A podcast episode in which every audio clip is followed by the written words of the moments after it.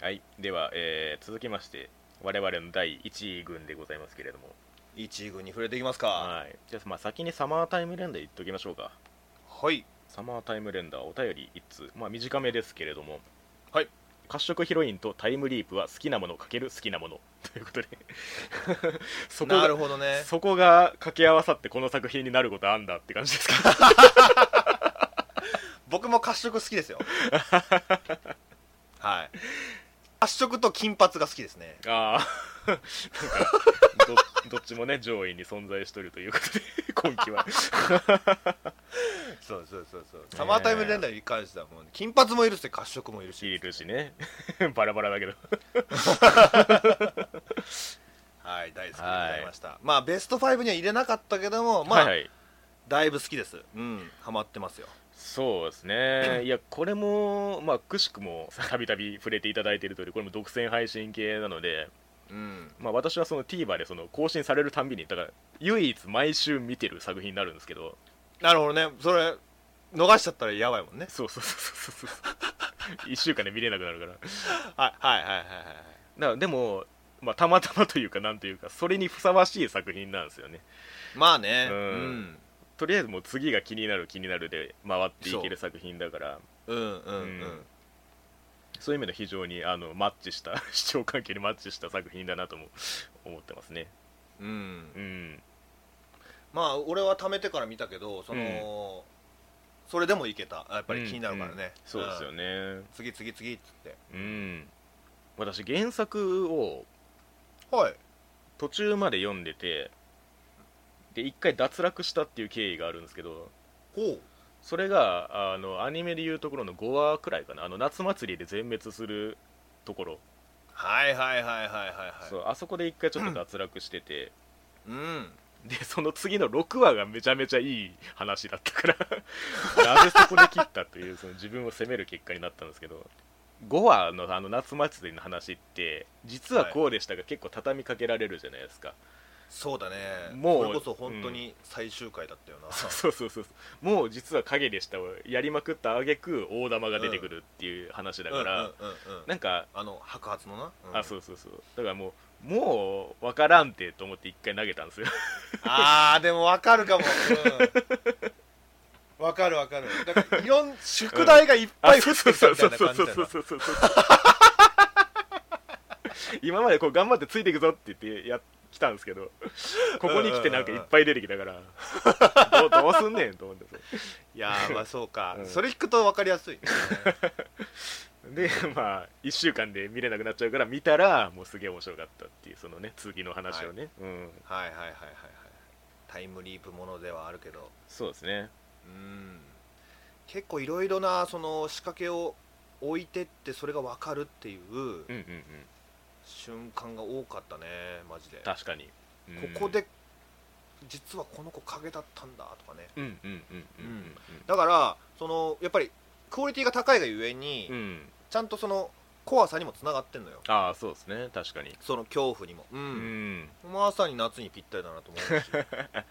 あの、後ろの能力であの事件当時の海のところに行く話があったじゃないですか、はい実際あの溺れた時どうなったのかみたいな、そうだなねんかあの話とかめちゃめちゃホラー演出でしたもんねホラーだった、ううんんとかあと小早川さんだったっけなあと、うんうんあの家族のところに行くところとか ああコバマートの あこ小バマートあとそうそうそうそう確かに確かに そううんあれはもうバイオハザードの洋館だからね確かに 何が出てくるかわからん感じがね、そうそうそうそうそうそううんそうそうだからなんかそのタイムリープだけ見ると結構 SF 的な設定ですけど、うん舞台がああいう島だったりしてその民族的なその土着の要素が結構ベースにあるから、うううなんかそういう意味ではさっき言ったみたいなそのホラーみたいな感じとかその SF 作品じゃない方の手触りも結構強いというかはいはいはいはいはい、うんミステリーだよなそうですねその謎を追っていく感じもねそうですけれどもそうそうそうそう、うんみんな怪しいも んなみんななね全員ダメなんじゃねえかっていう感じもしますけどうんねだから結構その状況環境的には結構その制限がかけられながらもまだなんとかその対抗する手段が残されてるんじゃないかっていうそのギリギリのバランスだったりもはいはいはいはいはい絶妙だしううんんうんうんうんうんそうだねまあ結構そのね新平のタイムリープであの死に戻りうんがうんうんだいぶ鍵を握ってるけどね、そうですねだんだんこうね、まあ、切り札というかね、うんずれていくわけで万能ではないっていうねうんうんうんあそうずれていくそうだねほうんまや、うんんもうおっぱいじゃないもん ね返しが返しが もうそれはもう通り過ぎ去ってしまったんです けど多分ビンタを食らったんでしょうはいはいはい、はい、食らった後なんだろうね、うんそうねあと舞台ねあの島って言ってたけど、うんうん俺これたまたまなんだけど多分、うんうんうんうんあそこ和歌山県だよねわかりますね友ヶ島だと思うへえモデルになってんのが、うんうんうんうん俺行ったことあんのよへえマジでマジであの大砲をあと見に行きたいと思って友達とはいはいはいあんのよその観光地としてあんのよねああでも今ホームページ見たら書いてますね和歌和歌山市に実在する離島友ヶ島をモデルとしたって書いてますあやっぱそうだよな、うんそうだよねそうやねそうやねだからあの結構そういう森のシーンとかは特にだけどあの、はいはいはいほんまは無人島だから友ヶう島っんて、うんううんんただの観光地だから、うん、そういう部分ではなんかああ見たことあるなっていうところあったね、うんこれマジでたまたまなんだけどね昔行ったことあ るんだよ、うんだからもう聖地友ヶ島へって書い てあるもう行きました言いましえたえ、あー本当にね砲台あと真っ暗だしうんうんううんんその辺もだからああいう洞窟とかねあったけどうん全然ありえるねああ軍事施設だった場所だからそのそういうのが張り巡らされてもおかしくないっていうそうそうそうそうそうそうううんん、だからね興味がある人は行ってみてくださいマジで無料で無料でっていうかフェリー代ぐらいはかかるけ どそうだね、うん行けっからめっちゃ歩くけどね3時間ぐらいって書いてあり ますねああそう、うん回るとしたらうだから、まあ、さっきの出会いものの話じゃないけれどもその京都舞台にしてその京都弁が飛び交ってみたいな感じでそのり和歌山そうだね離島を舞台にしてその和歌山弁が飛び交ってみたいな感じですやっぱりそのなんかね土地の感じがすごいありますよねん、ありますうね、んでもなんかそのやっぱりつかみっていうか最初の数話ぐらいがうんうん一番残ってるっていうかまあうんうんうん心つかまれたとこだったねもう訳がわからない、本当にうんうんうんうんうん感じうんあれがすごい心地よかった、ああ何が、うん何が起こってんだと何が起こってんだろうって、うんうんこれでクオリティがねそこそこやったら、うんうんうんそこまでいってないと思うけどやっぱり綺麗だから、やそうだねっぱりそこの加点はだいぶあったな、確かに、あの後ろがなくなってるから、そうだねその復活劇みたいな復活ではないんだけどまあ、うんそこにつなげ方ってのもテンション上がったしそうですね一緒に戦ってくれるんだっていう影なのに一緒に戦ってくれるってまたその謎とかもね、うんうんまだ確かに引っ張ってるし、うんだからと原作的に言うと結構まあ飛ばし気味では当然あるみたいですけれども、あそうですかはい、う、うんんなんかただ全25話とか多分そんなもんになるのかな多分、うんうんうんでもう最初からもう決め打ってるみたいにそのやっぱりこの「サマータイムレンダー」っていう話を描き切ろうとは最初からしてる感じがあるんで原作はどうなんですか原作はもう終わってます完結しますあ終わってるんだこれ終わってますあなるほど楽しみだなじゃあそうだからまあ半端なことにはなんないんじゃないかなっていう期待値もありますねそういう意味ではうんうんうんうんううんいやなんかそのラブコメ的に見てもさこの、うん牛尾なのかミオなのかみたいなところ ねうんちょっと気になってますよ僕ちんみよみよな行くかな ないかいやだってねそうそうくんが 告白してたしなみたいなところもある ああそうかなんかそっちのねフラグもありますけれどもはいはいはいはいはいまあなんかそのうんまあでも牛尾牛尾が好き だなうん牛尾いいですよね牛尾いいそのうん登場シーンからしてこのシリアス一辺倒だったところにちょっとこの安心感を与えてくれるというかそうそうそうそうそうそうそううんレールがなんか切り替わったっていう感じがね、うんその登場した瞬間に、はいはいはい、うんその成美の言ってくれたのは本当に安心感がうんすごいあるから、うんうんうんうん、それでいてね新編にすごい懐いてるし、そうだねうん、まあ基本ねすく水で行動してはるから その状態しか保てないからねそう死んだ時がそれだからねだからなんかうまいよねそうそういう持っていき方があーちょっと性癖もあるんじゃないですかこれうんそのちゃんとした理由ありますって言ってるけどもえそうそうそうそうそうそう、うん、あのおっぱいさんもそうだけどさ 名前呼んだれや処刑少女じゃないんだからさひずるさんかこの人もなんかに多重人格的なねそうですあれねだったけど、うん龍之介とのまあ、まだ終わってないからねなんか、まあ、そうこれは久しぶりに2クール完結編もしてもそうですいねいんじゃあないかなっのて、作品の性質上その途中よりも終わってなんぼみたいなところがあるので、うんうんそうだねうんかつ私の視聴環境的にもこれは見続けるしかないの であの必ず最後まで見る作品にはなると思いますけれども落としてしまったらもう、うん終わりだから、おねわ、終わりです、完結編が出なかったらどっかで失敗したんだなって察してくれとうんまあでもディズニープラス入った今あんま関係ないじゃないけど、あそっか、うんそう、だねこれをうん継継続するかどうかわかんないですけどねディズニープラスまあねうんまあでも途中という意味ではそんなところかな、そうですねううんん、本当に今今でも今なお先が気になり続けている作品ということでそうそうそうそう、うんうんなんかどんどんどんどんちょっと方向性がまた変わってきてるからそうですね そんな話になってくのみたいな、ねなんすかまためるんだ言うて いやもうずっとずっと震えてるけどそう震えるんだよねこれ見てると、ね本当にうんだから情報が明かされていくたびにという感じですけれども、はいうん、ちょっと今後もねこちらは見ていきたいと思いますはいそれではもう片方の1位ですけれどもえパリピ孔明ねえいやもうマジで面白かったいやー1位ですもう4話まででも相当面白かったですけれどもああそうですか、ええそうだよねうん、まあ、さっきねちょっとねブラックロックシューターのところで語ったけうど、んうんうんうん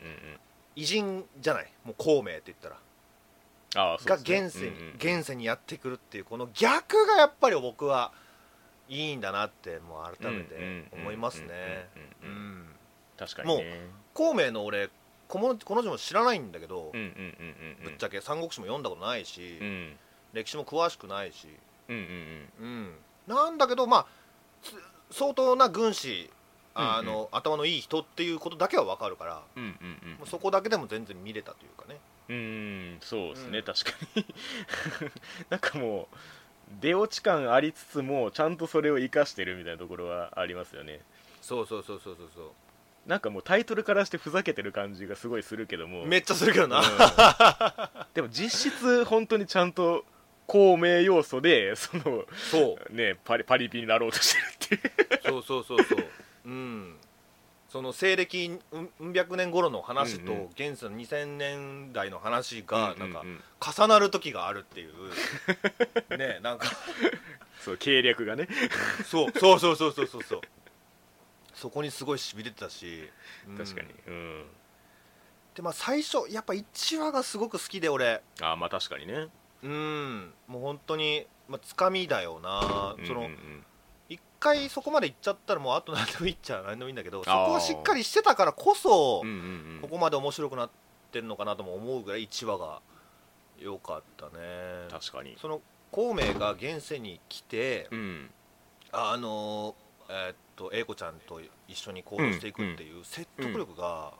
ああそうだねめめちゃくちゃあったんだよね1話うには、んだから、うんパリピであることの説得力ですよね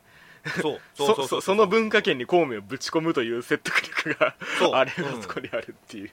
うんまあなんかもともとね歌が好きでっていう、うん音楽が好きでみたいなうん孔明のうんその性格もあったけど、うん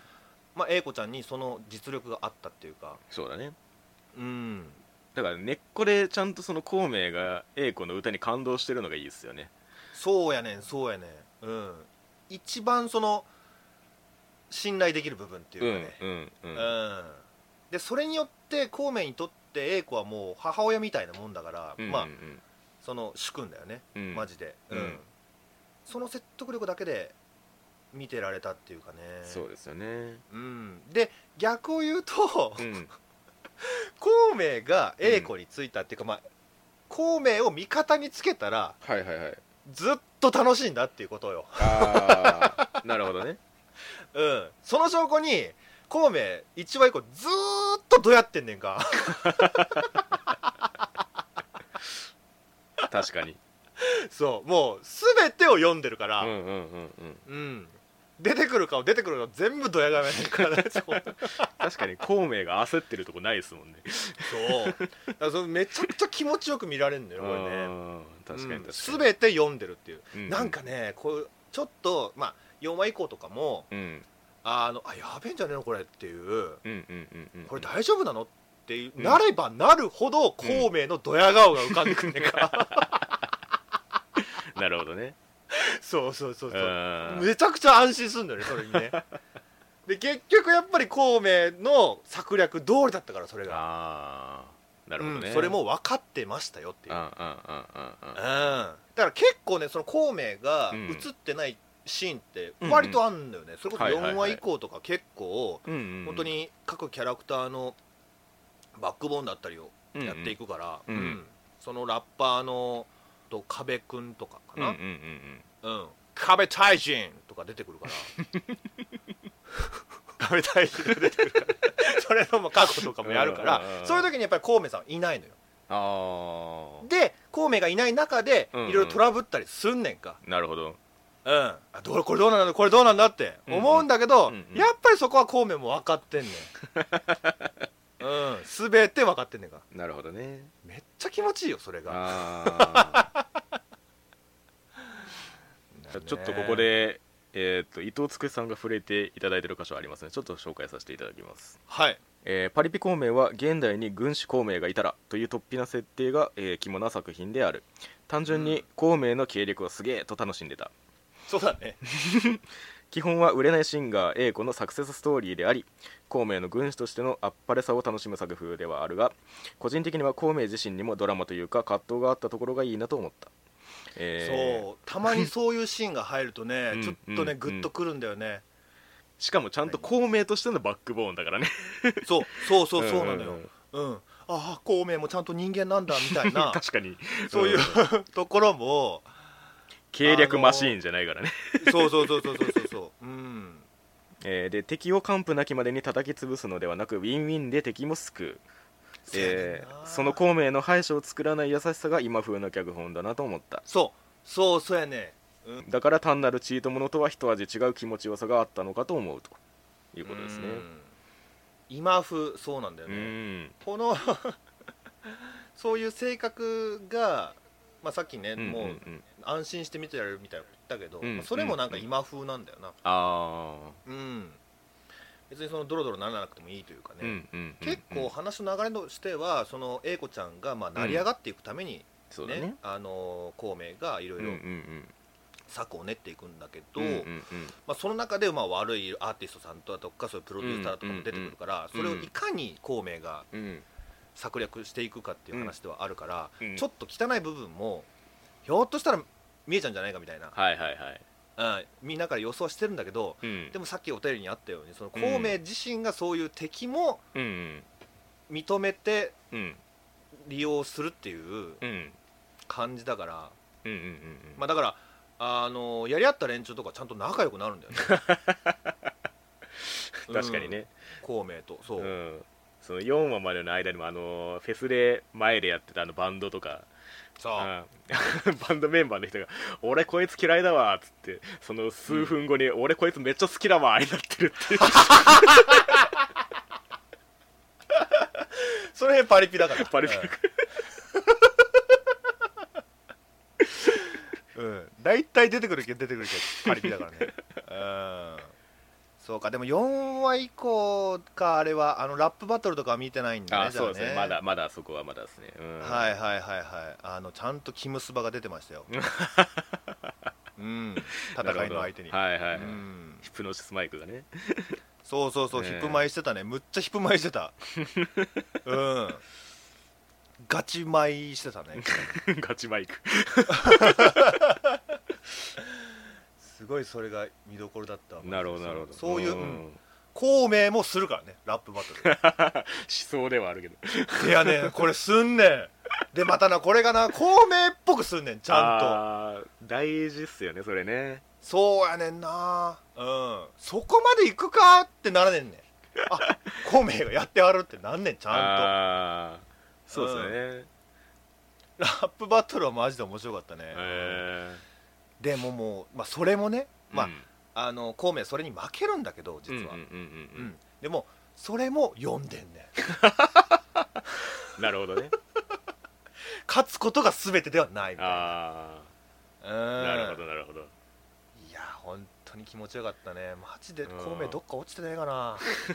いやだから本当にだからそのねネタとしてその孔明っていう側だけを持ってきたんじゃなくてちゃんと孔明が現代にいたらっていう結構そうねシミュレーションがちゃんとしてるというかそうそうそうそううんそう、うん、これなんか原作と書いてるあの絵描いてる人がなんか違うっぽいからあそうなんだやっぱり相当なうん知ってる人なんじゃない かな孔明愛がある人が うんわかんないけどねわかんないけどうんなんかそのね異世界からこっちに来る方がいいってさっき宮さん言ってましたけどうんなんかなんか安心感の一つに最初そのバーのマスターにアルバイトさせてくださいみたいな面接みたいなシーンがあったじゃないですかはいはいで ふざけてんのかっていうところからちょっと認められていくみたいなところあるじゃなういでんうんすか、うんうんううんんまあ、そのマスターがその三国志オタクだったっていうことはまあ置いておいても、置いといてうんもうその孔明が実際孔明であることがこっちで分かってるから、うんそのなんかコスプレ野郎じゃないってことは分かってるじゃないですかはいなんかそ,、そううですねいう安心感が一個あるなと思ってて、なるほどうん、だって孔明じゃんっていう そのだから何を何を聞かれてもまあ孔明で返せるよっていうそのそ う面白さそうそうそううんそやねうん、うなわけあるかいっていうところからのマジ孔明っていうところの面白さがね、うんうんうんマジ怖い だって1話とかもさうん「孔明じゃん」みたいな感じで モブがさ絡んだりするから さまあれとかマジでキャッチーなんだよなめっちゃ頭いいやつじゃんみたい ななんかそそんな感じでいけるってういうんそれでいけるからねうんうんでまあ本当にだから英子ちゃんの歌によってうんうんうんうん孔明を動かしたからもうそれしてしまったらもう勝ちですよとうん そうだねううんんうんっていう感じでねこれからも見てられるし、うんうんでなんだろう異界と、うんその壁くんとかはうんうん空気与えてくれたり、あと他にもうんクオンとナナミちゃんとかも出てきてそうんうんうんそのバックボーンとかも見せてくれたりしてたんだけどうんうんうん英子、ちゃんは割とまだ謎な部分もあるっていうあか、ーうん、だからもし続きがあるんだったらまだ見たいなとも思うし、うんうんうん まあ一応ねそのサマソニ以降の目標もサマソニえ まあサマソニなんだけどあサマーソニアな、うんうんうんサマーソニア、うん略してサマーソニ アなそれ以降の目標もうんうんやっぱあるから、はいはいはいはいうんサマーソニが目標最終時点じゃないゴールではないから、うんうんうんうんうんまだ全然話できるなっていうまあそうだねのもあるし、うんうんうんそこでどう孔明してくれ るかそうだね孔明が孔明してくれるからそう孔明が孔明してく れる生は諸葛名名はは両両あざ名は孔明孔明俺だからあざなってググったもんなあ成人した後で自分で名乗る名前ねみはたいはいいなはいうん字って書くやつねそうそうそうそうそうだ結構ねそういうあのまあ実際にいた人物だからね説得力はそれだけでやっぱりあるしうんうん普通に俺三あの孔明諸葛孔明っていう人を初めて触れたけど、うんうん作品で、うんうんううんんなんかこれでよかったなってなんか 思えるねまあねネタだけのネタじゃないみたいなところがあるからそううそうそうそうそう、ううんん、入り口にはすごくいいんじゃないですかねこれで山岳史を読んでとかそうですんね逆にいろいろ諸葛孔明知りすぎてこれに入っちゃううんうんとうんうんうんちょっとつまずいたりもするかもわかんないしそそんな人いるかなだから実際これ中国では放送されてないらしいからね、 ああそういうガチの方ねさあさあさあさあさあ